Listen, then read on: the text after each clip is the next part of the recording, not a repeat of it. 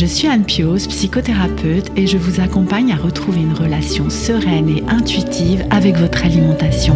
La pleine conscience du pouvoir est un podcast qui vous accompagne à reprendre le pouvoir dans votre relation avec la nourriture, à sortir des injonctions de la culture des régimes et à ne plus vous sentir seul avec tout ça. Dans ce podcast, je partage des outils, des réflexions. Je vous parle aussi de pleine conscience et d'introduire dans votre quotidien plus d'observation de votre propre fonctionnement.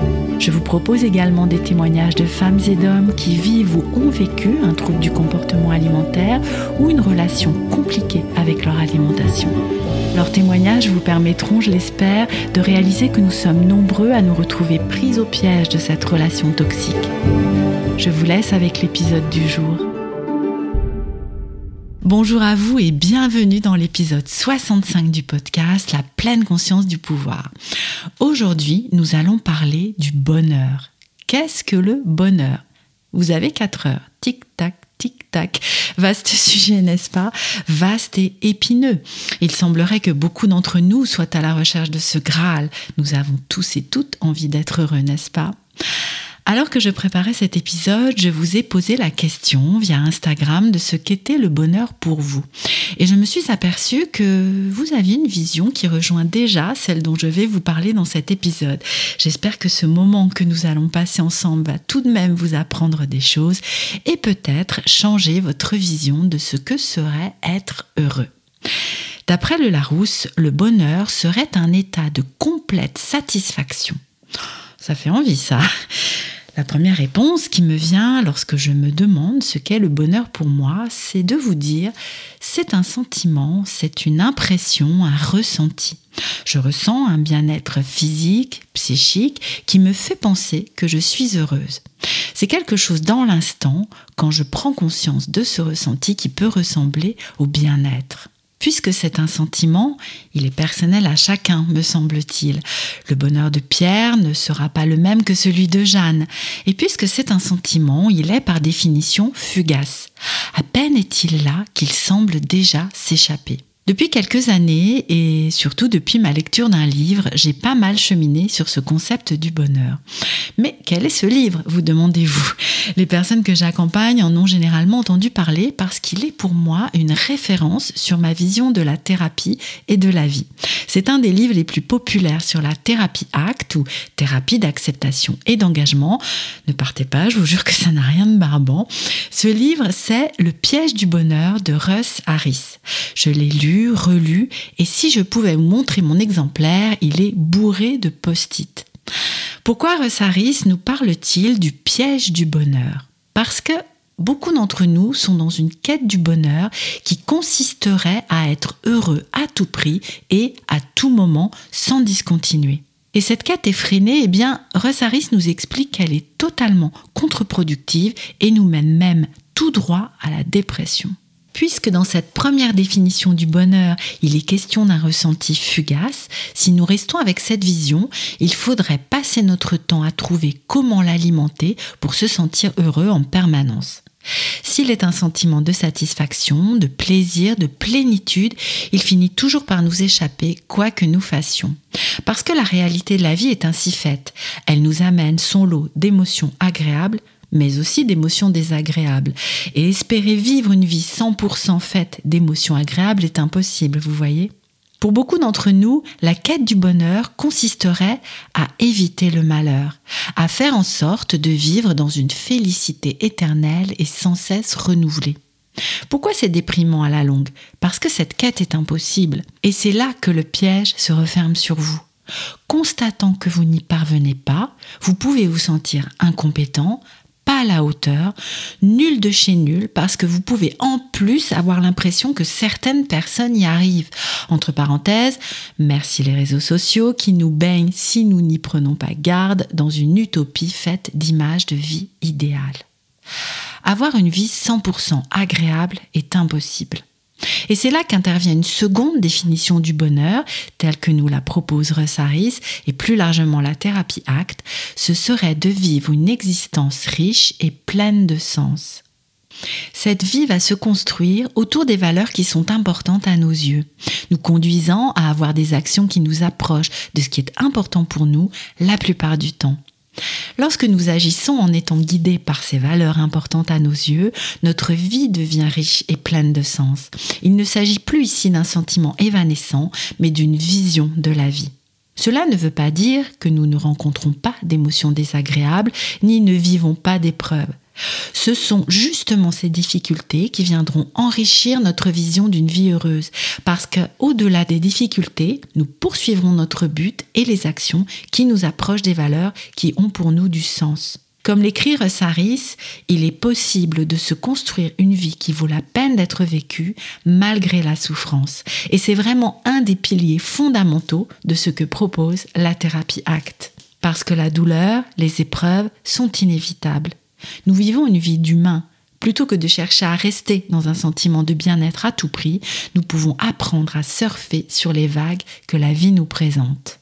La vie, notre vie, n'est pas un conte de fées. Ils vécurent heureux jusqu'à la fin de leur jour n'existe pas. Le piège du bonheur se referme sur nous parce que nous croyons à plusieurs mythes. Le premier, nous explique Rossaris, c'est l'idée que le bonheur serait l'état naturel de tout être humain, et donc que nous devrions absolument y revenir coûte que coûte.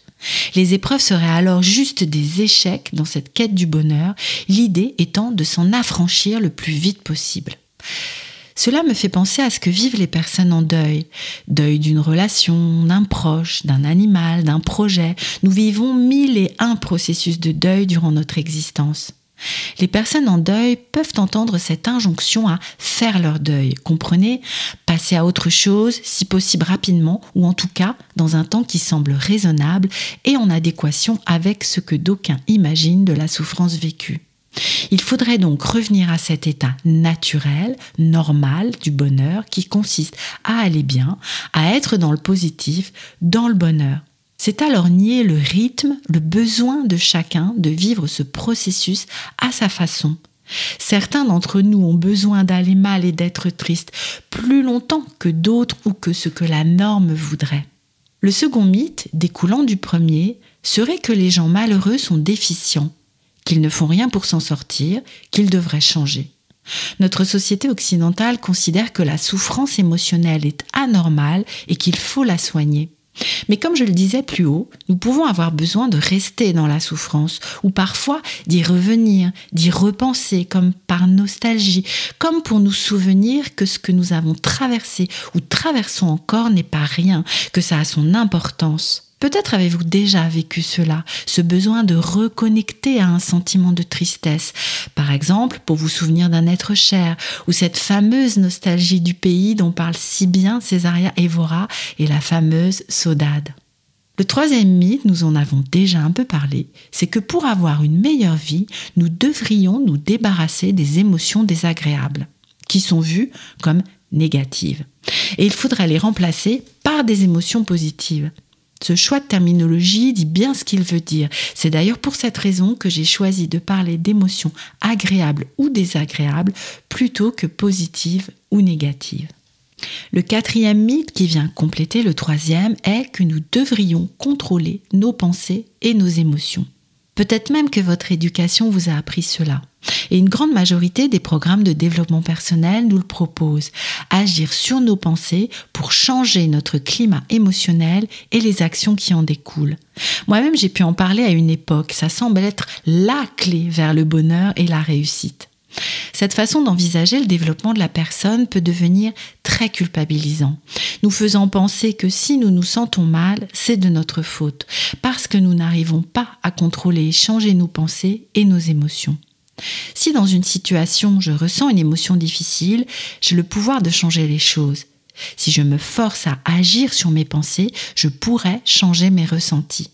Certes, c'est vrai, nos pensées créent nos émotions, pourquoi pas Mais contrôler l'émergence de nos pensées n'est pas possible. Avez-vous déjà fait cette expérience d'essayer de ne pas penser à quelque chose? Ou de penser une chose à la place d'une autre? Même avec beaucoup d'autopersuasion, c'est très difficile. Alors, que faire? Ce que nous propose la thérapie acte, c'est pour commencer de nous entraîner à observer ce qui se passe à l'intérieur de nous de prendre conscience de nos événements intérieurs. Ces événements intérieurs, ce sont nos pensées, nos ressentis et nos émotions. À cet instant même où je vous parle, il se passe mille et une choses à l'intérieur ainsi qu'à l'extérieur de moi. Les sons, les odeurs et ce que je peux voir. Ce sont autant d'informations que mon cerveau analyse en permanence et dont je n'ai pas forcément conscience. Tous ces événements vont me conduire à agir, à ne pas agir ou encore à réagir.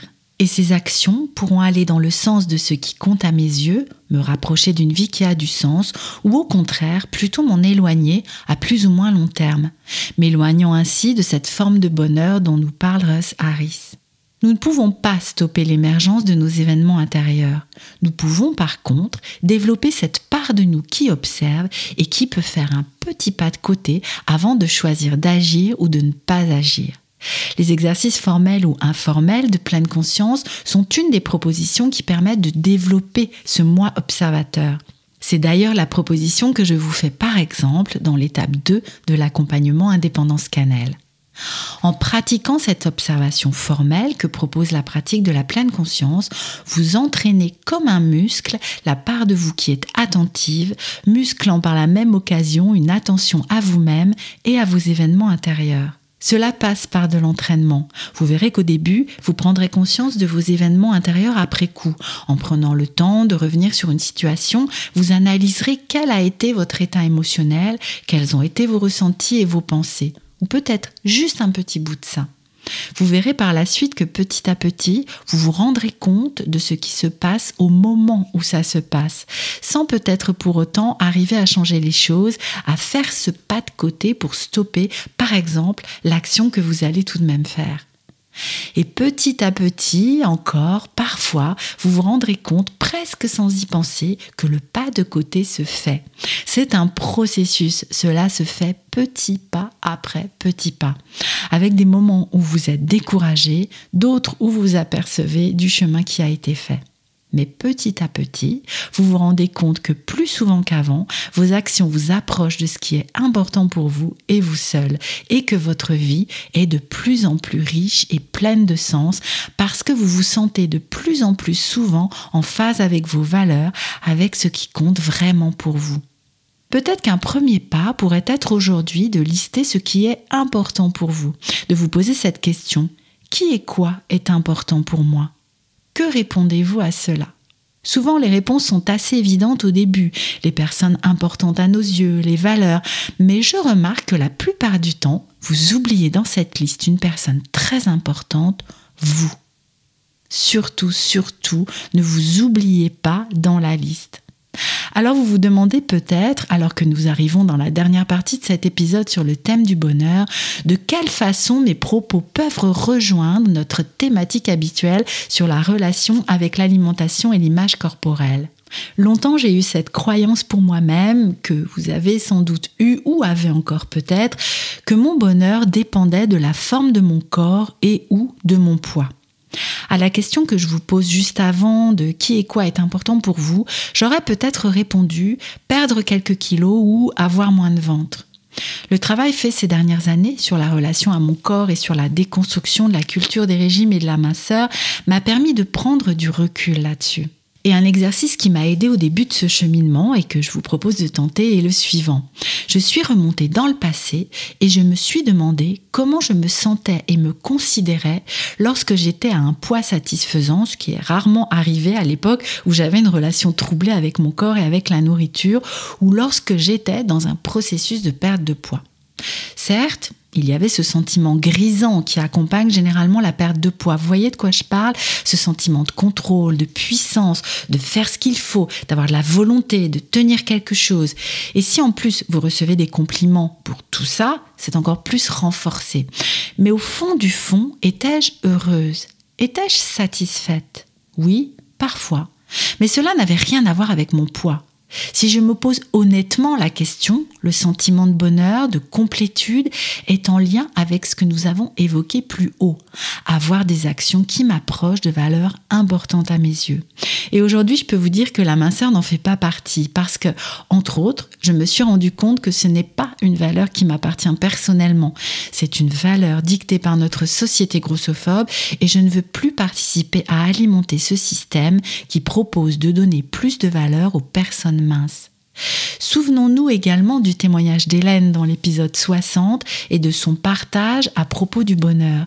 Elle nous disait combien elle pensait être heureuse grâce à sa perte de poids, prenant conscience qu'en fait, durant toute cette période, elle était comme une coquille vide, vide de joie, vide de vie, vide de sens.